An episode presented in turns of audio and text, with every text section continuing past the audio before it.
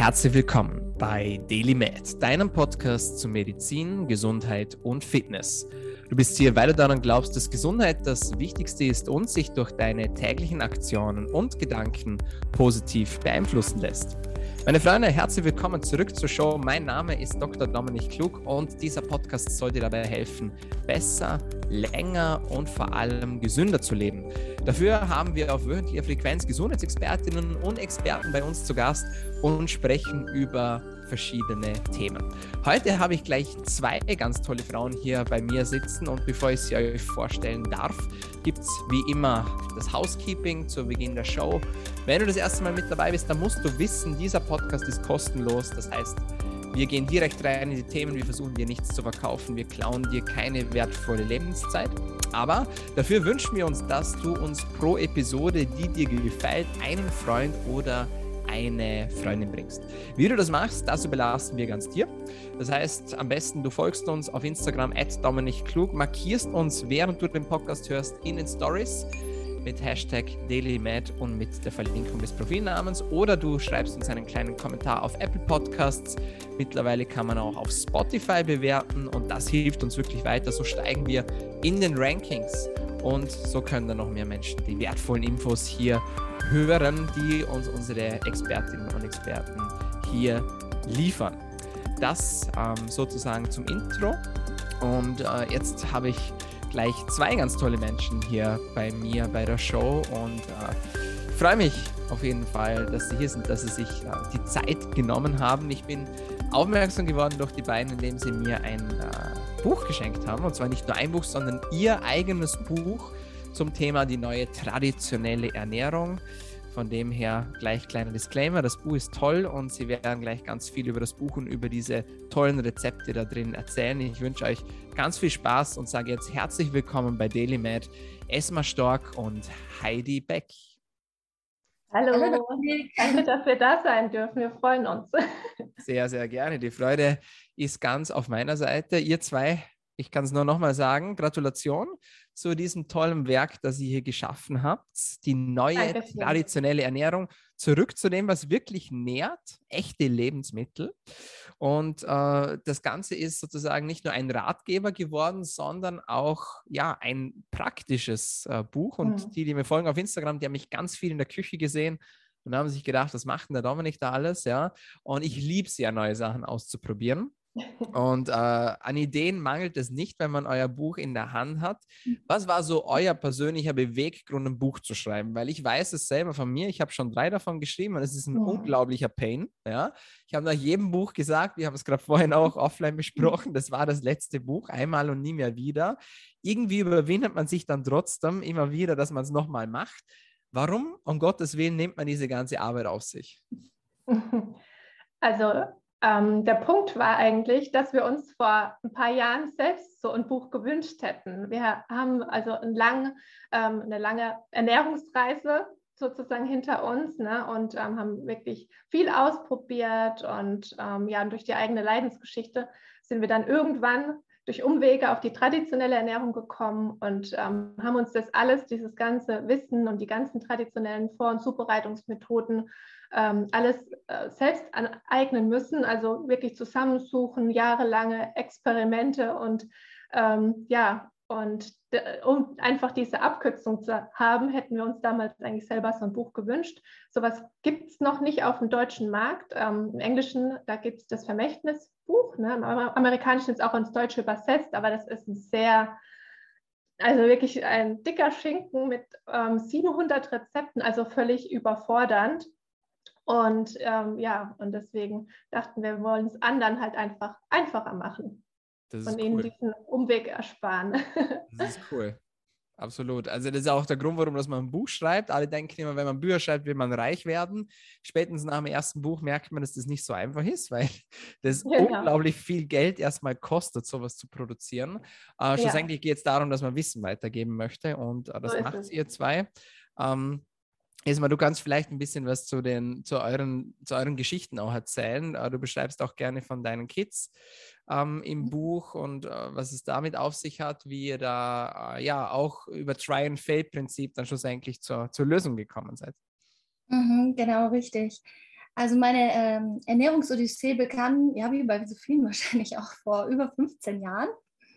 Ähm, und wie, ja, es so häufig so ist, äh, probiert man natürlich verschiedene Ernährungsformen aus. Äh, ich habe, ich glaube, genauso wie Heidi und vielleicht auch du, so fast alles schon ausprobiert, von vegetarisch bis vegan und Paleo und Low Carb und ähm, ja, äh, bis zu dem einen Moment, bis mein Sohn auf, den, auf die Welt kam. Also das war so bei, bei mir so der Point, als ich nochmal alles über, über Bord geworfen habe, was ich davor wusste, was ich äh, mir davor an Wissen angesammelt habe, äh, weil ähm, ja, äh, Thema Zähne ist bei uns ganz groß. Äh, wir erwähnen ja auch die Zähne und die Darmgesundheit im Buch ganz oft. Und ja, bei meinem kleinen Sohn äh, vor fast vier Jahren, als die ersten Milchzähnchen durchgebrochen sind, habe ich gleich gemerkt, da stimmt irgendwas nicht. Also die hatten gleich äh, gelb-bräunliche Flecken, waren auch, ich habe dann den Tipp bekommen, piek's mal rein mit dem Fingernagel, schau mal, ob sie hart sind. Waren sie nicht, sie waren butterweich. Erster Zahnarzttermin, natürlich Stillen ist schuld, Karies, kommen sie in einem halben Jahr wieder, dann behandeln wir gleich unter Vollnarkose. Und ich damals als junge Mama, also für mich ist wirklich eine Welt zusammengebrochen. Ich habe mir das nicht erklären können, woher kommt das. Und wenn man dann äh, Zahnschmelzdefekte, Karies bei Kleinkindern. Wenn man dann ein bisschen auf Google und im Internet sucht, kommt man schnell auf die Facebook-Gruppen. Karies heilen, Weston, man kommt auf Weston Price, man kommt dann ähm, in englischen Foren auf diese Traditional Diet. Heidi hat schon erzählt, im deutschsprachigen Raum gibt es da eigentlich kaum Bücher, außer ein paar schlecht übersetzte.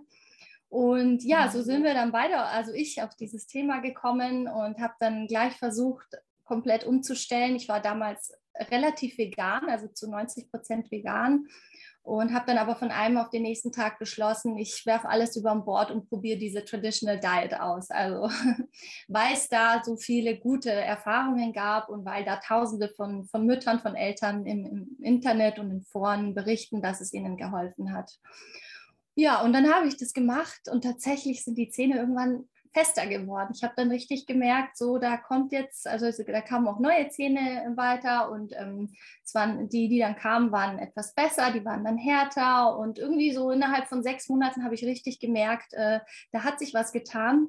Und wenn man im Internet Fotos anschaut, also ich habe mir auch damals in den Foren Fotos von anderen äh, Kinderzähnen, Milchzähnen angeschaut, da also reine Baustelle, schwarz, abgebrochen, weich. Äh, das war so meine größte Horrorvorstellung, dass uns das passiert.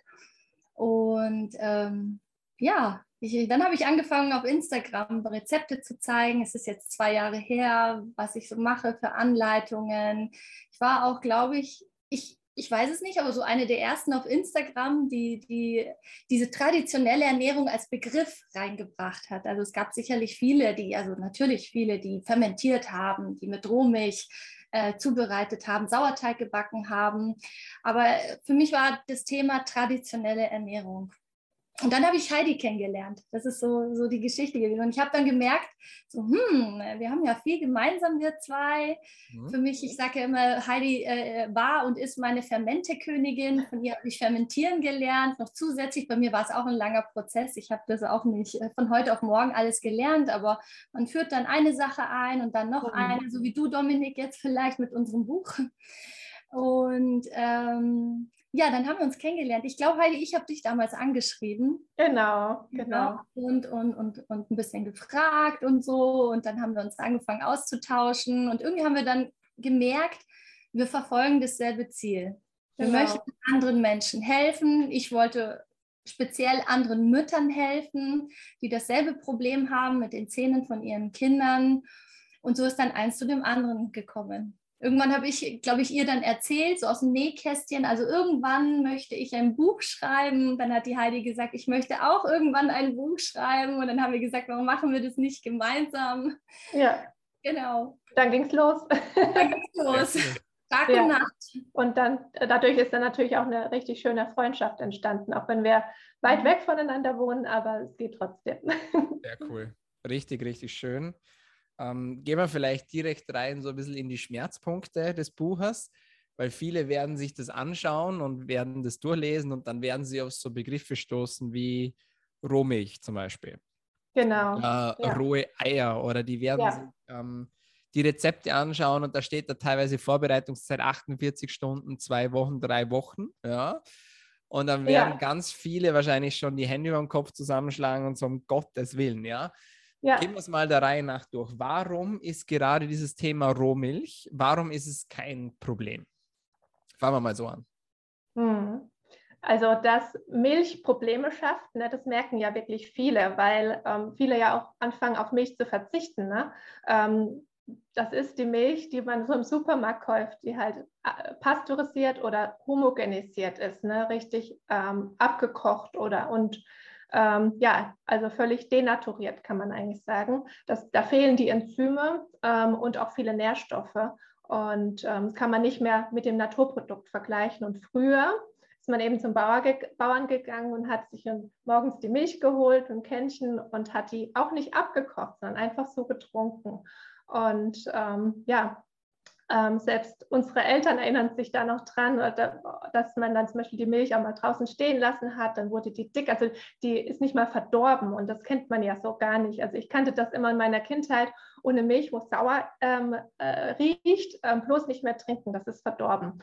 Und mit der Rohmilch, das war dann so ein ganz neuer Umgang. Aber ja, heute wird wirklich Angst gemacht vor natürlichen Lebensmitteln. Ähm, hier Salmonellen oder dies und, und ähm, dass da Keime drin sind. Aber in Wirklichkeit, wenn das natürlich sauber abgefüllt wird in saubere Flaschen und der Bauer, die müssen das auch ähm, reinlich machen, die werden überprüft.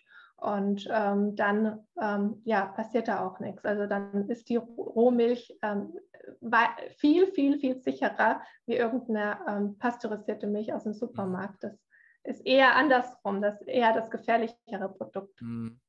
Und nicht Ja. nur, dass sie sichtbarer ist, es ist ja auch so, dass sie unserem ganzen Organismus, unserem Verdauungstrakt, unserem Darm nicht so schadet wie eine Pasteurisierte, eine abgekochte Milch, wie Heidi gesagt hat. Wir brauchen das ganze Lebensmittel, das natürliche Lebensmittel. Also bei Milch, so wie es aus der Kuh ist, so ist die Milch perfekt.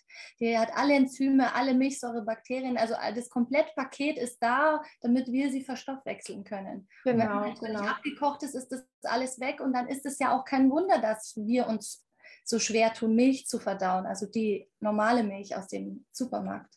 Hm. Hm. Ja, also spannend auch. Also ich persönlich, ich habe eine Laktoseintoleranz, ja, Ja, habe allerdings mit Rohmilch zum Beispiel kein Problem. Ja, genau, das Also, merken, so- also das kriegen wir ganz oft, dieses Feedback. Also ja, dass ganz auch viele das vertragen. Und das sieht man ja, dass die Laktose an sich nicht das Problem ist, sondern hier eben dieses ähm, denaturierte ähm, Industrieprodukt.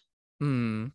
Ja, Ja. wenn das verändert wird, wenn der Mensch da was verändert und dann Mhm. macht das Probleme. Ja, Vor allem absolut. la- die Rohmilch bringt ja auch die Laktase mit. Das ist ja das Enzym, was gebraucht wird, um die Laktose aufzuspalten. Wir können ja einen Teil Laktase ja Genau. Menschen nicht mehr alle auch selbst produzieren in unserem Körper, aber die meisten können es nicht mehr. Deswegen hilft es natürlich, wenn die Laktase schon, schon in der Milch ist.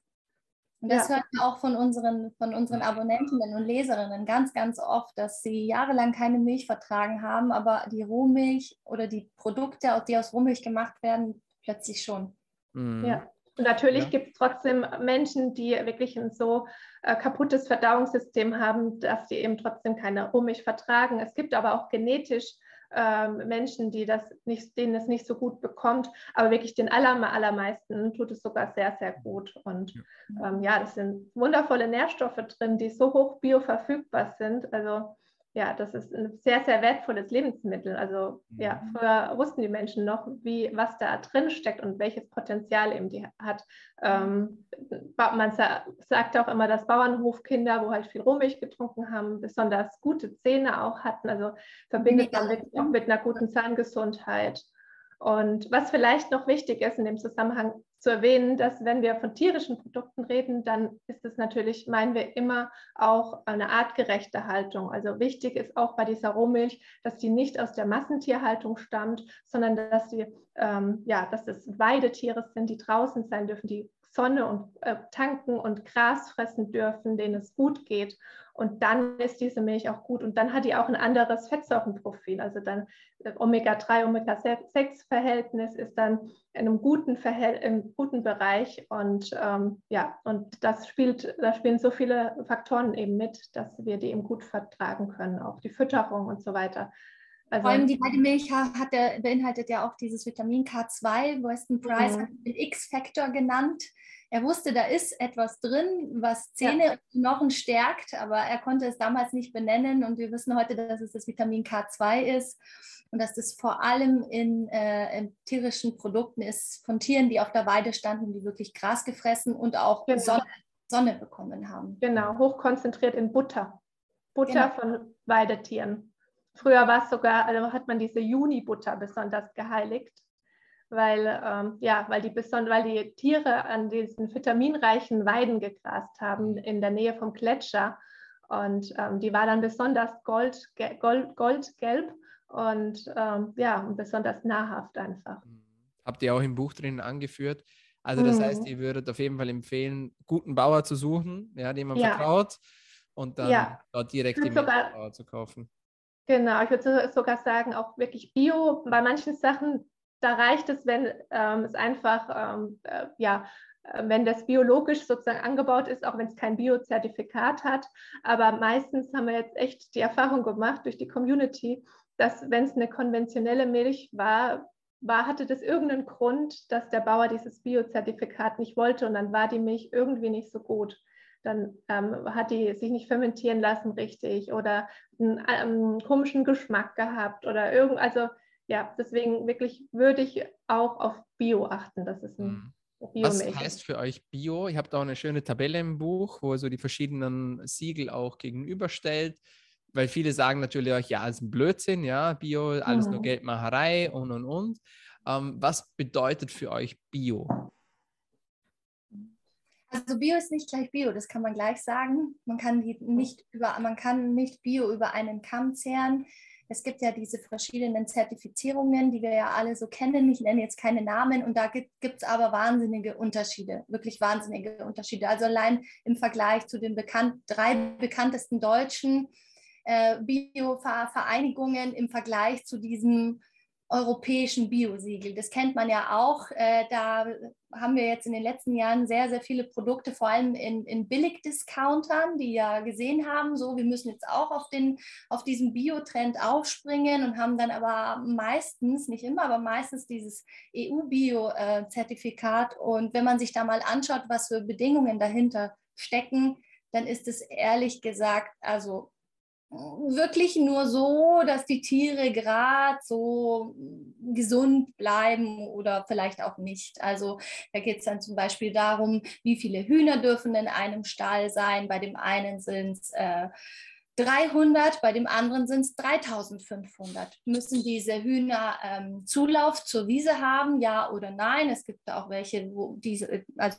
Biozertifikat oder Bioferner, die dann sagen, äh, ja, haben sie, aber in Wirklichkeit schaut es dann tatsächlich anders aus. Das sind dann 5000 Hühner, die haben dann irgendwie so 100 Quadratmeter, da ist schon alles abgegrast, da kommen sie, wenn mhm. überhaupt, einmal am Tag mal raus oder auch gar nicht. Also mhm. da gibt es auch wirklich viele Schafe, äh, schwarze Schafe, die halt da mit ihrem Biosiegel ähm, ja, durch die Gegend laufend, aber mit echtem Bio, also sagen wir mal mit echter, artgerechter Tierhaltung hat das wenig zu tun. Mhm. Deswegen achten wir zwei auch besonders auch auf die Biosiegel.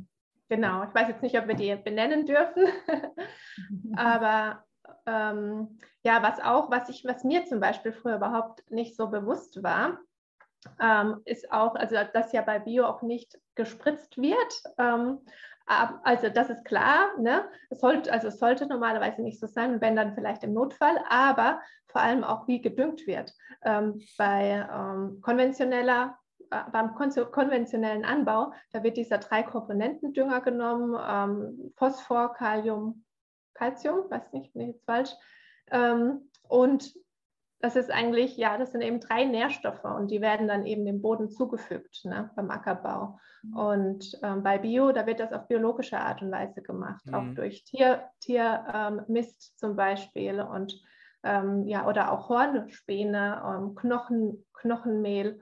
Ähm, ja, durch natürliche Substanzen, wo dann einfach der Boden angereichert wird, wo natürlich auch mehr Nährstoffe und auch mehr ähm, Vielfalt an Nährstoffe eben in den Boden reinkommt und nicht nur von drei Nährstoffen ganz viel, wo dann klar die Pflanze, die wächst unheimlich gut bei Phosphor, ne, aber es ist dann halt auch nur viel davon drin und das ist dann eigentlich so ein Nahrungsergänzungsmittel für eine, für eine Pflanze, wo aber relativ einseitig ist. Und deswegen ist es auch sehr, sehr wertvoll, wenn ähm, der, der ähm, Boden auch wirklich biologisch ähm, bewirtschaftet wird und auch nicht Raubau getrieben wird, indem man auch mal ruhen darf. Also das mhm. sind viele Faktoren, weil was im Boden drin steckt, das steckt am Ende dann auch in der Pflanze drin und das essen wir auch. Und das sind die Nährstoffe, wo wir bekommen. Wenn da nichts drin ist, dann ja, dann essen wir leere Materie.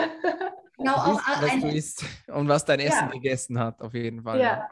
Ein, genau. ein, ein, wichtiger, entscheidender Punkt ist aber hier auch, es gibt keine Landwirtschaft ohne Tiere. Also äh, kein ja. Gemüseanbau, kein Getreideanbau ohne Tiere. So war das traditionell schon immer in allen Kulturen vor tausenden von Jahren haben immer Tiere dazugehört, um diesen natürlichen Kreislauf aufrechtzuerhalten. Und heute mhm. wird das Thema einfach weggelassen. Die Tiere sind, werden nicht mehr sozusagen für, für, für die Landwirtschaft verwendet und dann müssen halt künstliche Mineraldünger her und dann wird genau. überdüngt und wie Heidi sagt, viel zu viel und keine Vielfalt und ja, das Ergebnis sehen wir ja dann.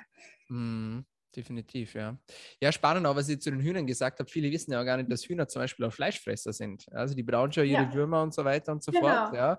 Mhm. Und nicht einfach nur den klassischen Mais sozusagen und den Weizen, ja. wie die Folge. Oder Soja. Oder Soja, genau, so ist es. Mhm. Ähm, das ist dann, also wenn man sich da mal intensiver damit beschäftigt, dann lernt man einiges neu dazu. Auch gerade was diese Flächen da betrifft, da müssen wir jetzt nicht ins Detail gehen, das steht alles in eurem Buch drinnen. Ähm, aber auch, dass man da mal ein bisschen ein Gefühl dafür kriegt, ja, was man denn da eigentlich konsumiert, beziehungsweise was man damit unterstützt. Finde ich ganz cool. Ja. Ähm, bleiben wir gerade bei den Hühnern vielleicht, äh, auch was die Eier betrifft. Ja, mhm. ihr äh, habt auch viele Rezepte drin mit rohen Eiern. Mhm. Ähm, ja, reden wir da mal drüber. Warum oder von welchen, von welchen Eiern sollte man denn Gebrauch machen? Ja, das ist das gleiche Thema. Also mir ist super wichtig, dass ähm, das Huhn auf jeden Fall ähm, draußen sein darf, aber nicht nur irgendwie draußen in irgendeiner Matsch, Pampe, ähm, wo, ja, wo dann ein kleiner Zaun außenrum ist. Also da gibt es halt eben Unterschiede zwischen mhm. Freilandhaltung oder wirklich auf einer grünen Wiese, wo es halt eben noch Gras findet zum Picken und Kräuter und, ähm, und Würmer findet. Und ähm, dann halt auch die Fütterung. Und da ist es auch wieder ein Unterschied tatsächlich. Ähm, äh, wenn es dann nicht bio ist, dann wird konventionelles Getreide gefüttert. Und wenn es dann bio ist, dann wird biologisches Getreide gefüttert. Und das macht natürlich auch wieder was aus. Das war mir früher auch nicht so bewusst. Aber ähm, ja, ähm, zum Beispiel eine Sojafütterung ähm, schlägt sich dann auch ähm, in die Eier über und manche Menschen reagieren tatsächlich darauf. Ähm, Menschen, wo zum Beispiel empfindlich sind wegen Lektinen, ähm, die können dann sogar auf Soja gefütterte Eier kann man sagen, ähm, reagieren. Genau. Genauso mit der Milch auch. Also wenn jemand da Probleme hat und denkt, ah, muss man mal darauf achten, dass ähm, die Kühe nicht mit Soja gefüttert werden. Genau, da geht es auch um das Thema Phytoöstrogene, also Thema äh, Östrogendominanz und so. Also das hat man nämlich oft bei der Sojafütterung. Und genau. ich habe tatsächlich auch noch ähm, äh, was zu sagen zu den ähm, Hühner zu, den, zu der Freilandhaltung. Man denkt ja oft, ja, okay, auf der Packung steht Freilandhaltung drauf. Ich bekomme jetzt zehn Eier für äh, 2,99 Euro im Discounter. Juhu, ja. ich nehme sie mit. Hühner äh, werden aber auch traditionell immer zugefüttert. Also nur die Wiese, nur das Gras und die, die, paar Würmer, die sie picken, das reicht denen nicht aus, sondern die werden immer zugefüttert mit, mit Getreide, mit Mais und mit Soja. Mhm. Das sind immer so diese typischen Mischungen oder Ackerbohne.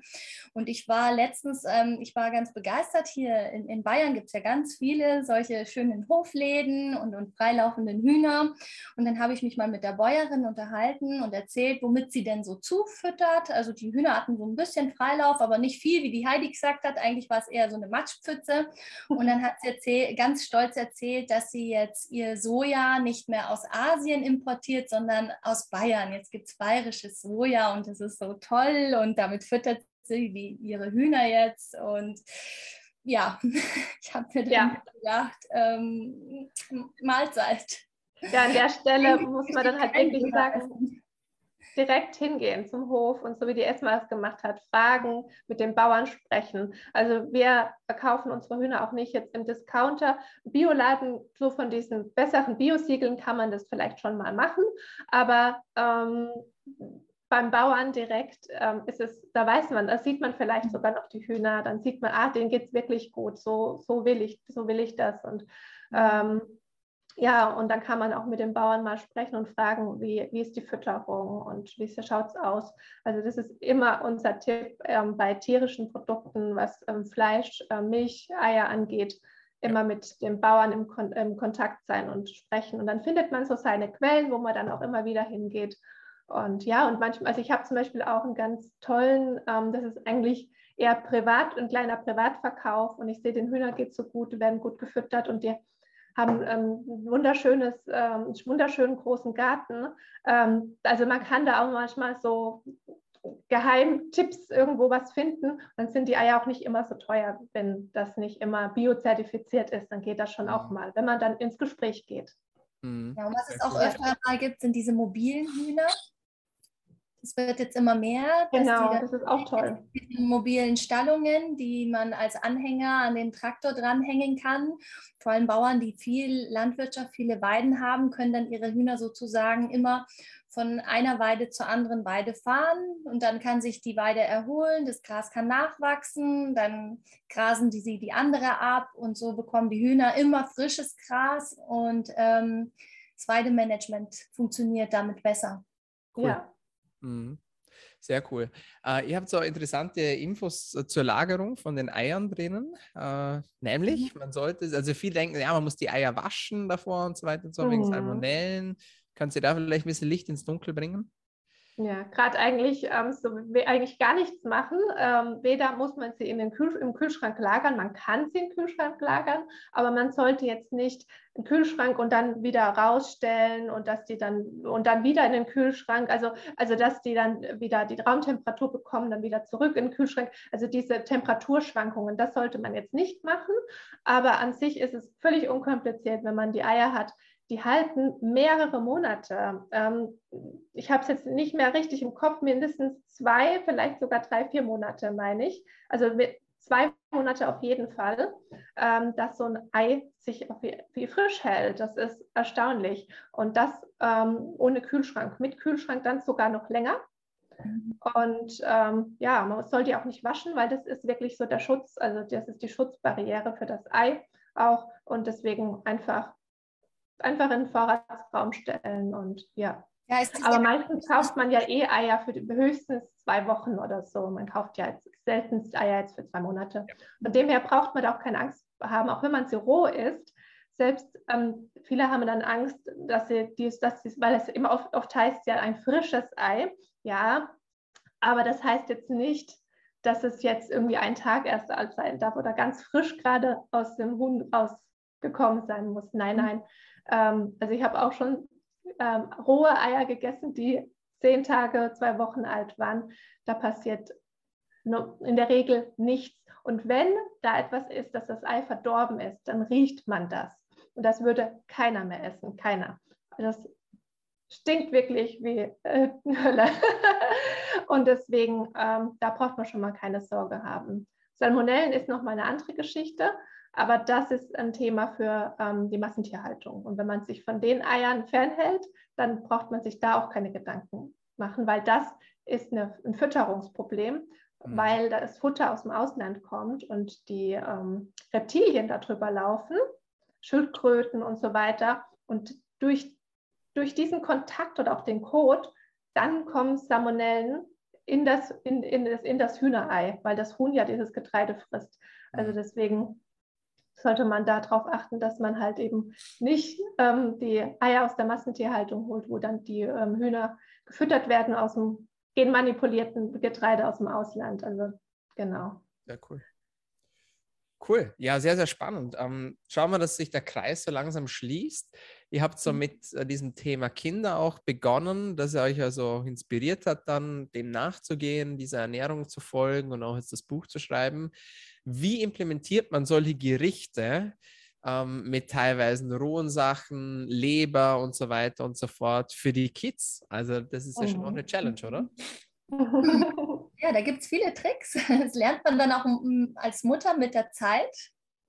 Ich glaube, das kennt jede Familie, dass man versucht, dem Kind so viele Nährstoffe wie möglich und von den guten Dingen ähm, zuzuführen. Funktioniert natürlich nicht immer. Ähm, bei meinem Sohn hat so die ersten zwei Jahre sehr gut funktioniert. Die, sagen wir mal, Babys, die nehmen ja noch fast alles an. Also von, von, von Lachs bis äh, Leber und also mein Kleiner hat damals alles gegessen, aber wenn sie dann so drei, vier, fünf, sechs werden, dann werden die meisten Kinder etwas wählerischer und dann mögen sie plötzlich Dinge nicht mehr, die sie davor schon gemocht haben.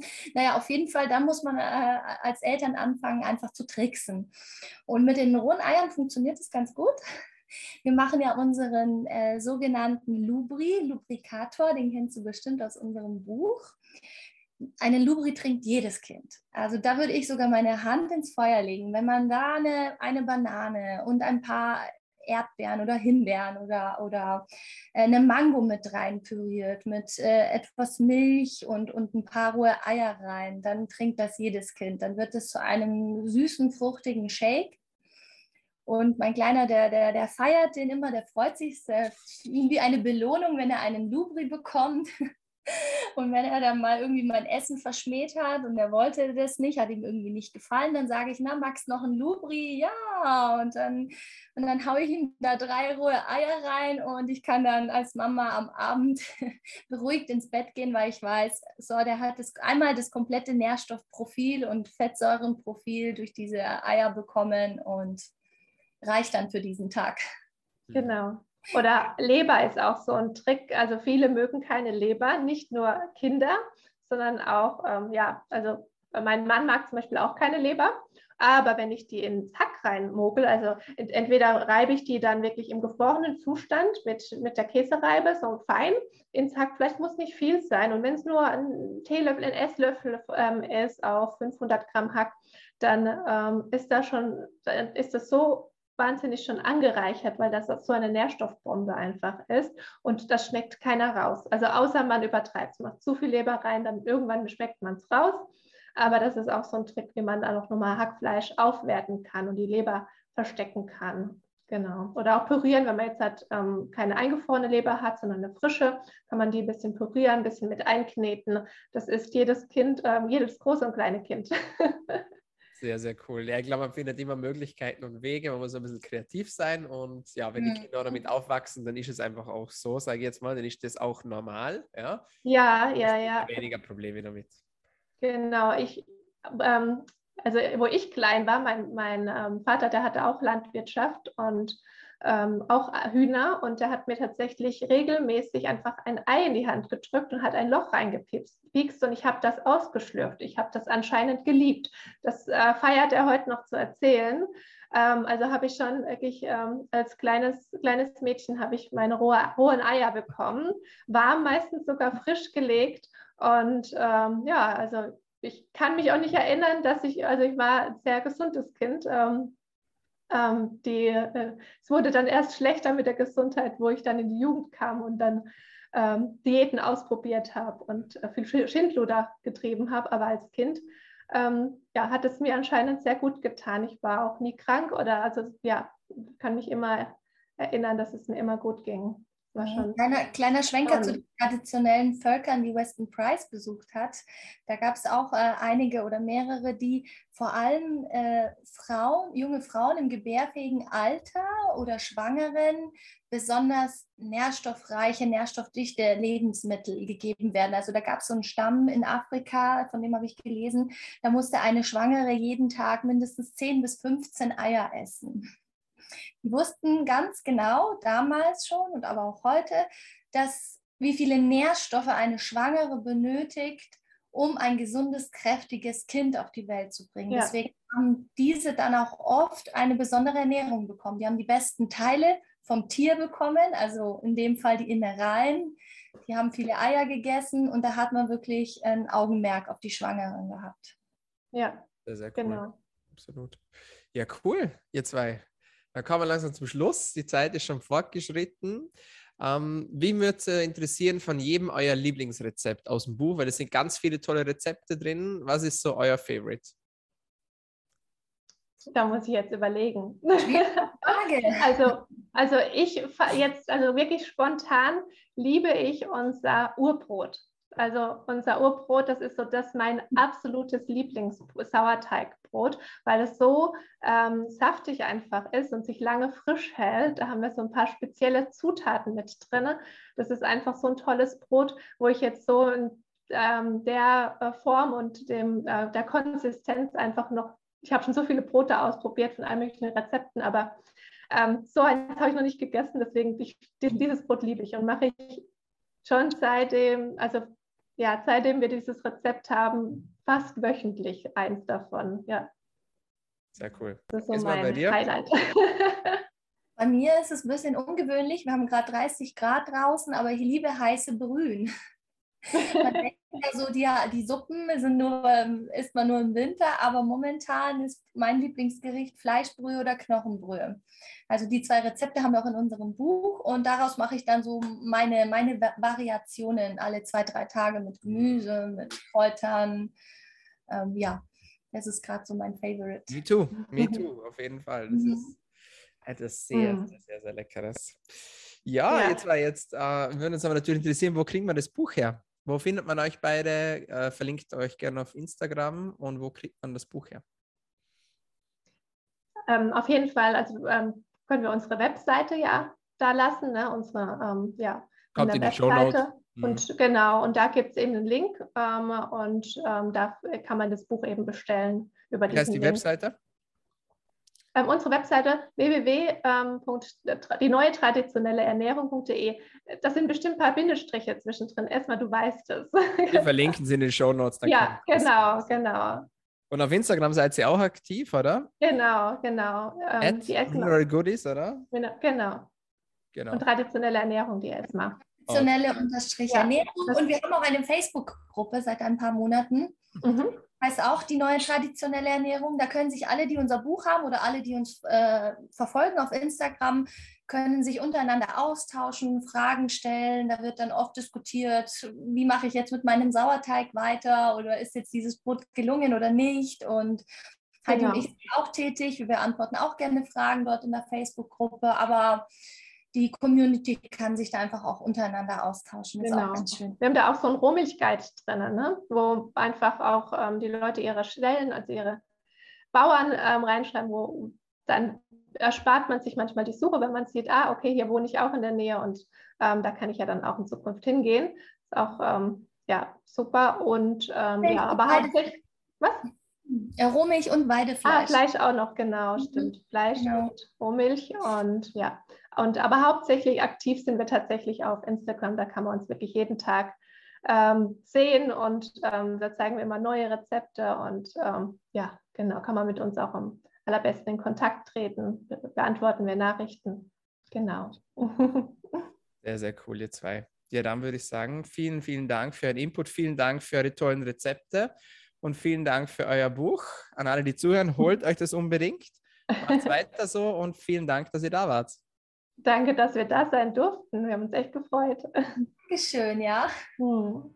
Sehr, sehr gerne. Alles Liebe. Danke. Danke. So, meine Freunde, das war's von uns für heute bei DailyMed, deinem Podcast zu Medizin, Gesundheit und Fitness. Wenn es dir gefallen hat, dann vergiss den Deal nicht und wenn es dir besonders gut gefallen hat, dann abonniere uns doch. Wir sind auf allen gängigen Podcast-Kanälen, vor allem auf Apple Podcast, auf Soundcloud und auf Spotify aktiv. Und jetzt sage ich auch schon vielen Dank fürs Zuhören. Bis zum nächsten Mal. Bleib gesund.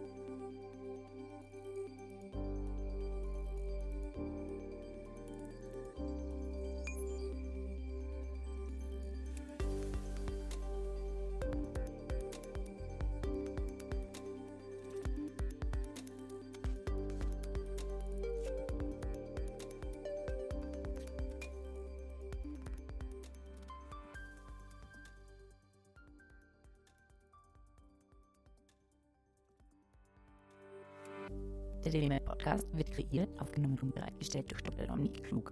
Theoretische und praktische Hacks und Tipps, die in diesem Podcast geteilt werden, dienen ausschließlich deiner Information und ersetzen keine Diagnose, Behandlung oder Prävention von Krankheiten. Bevor du Produkte konsumierst oder Biohacks umsetzt, die in diesem Podcast erwähnt werden, konsultiere deinen Gesundheitsexperten oder eine medizinische Fachkraft. Vor der Einnahme von Produkten liest stets die Packungsbeilage, um etwaige Gegenanzeigen auszuschließen, um potenzielle Nebenwirkungen zu vermeiden. Wenn du vermutest, dass du ein gesundheitliches Problem oder medizinische Fragen hast, konsultiere eine medizinische Fachkraft. Dr. Dominik Klug übernimmt keine Haftung für etwaige negative Folgen, die aus der Anwendung der im Podcast genannten Inhalte resultieren.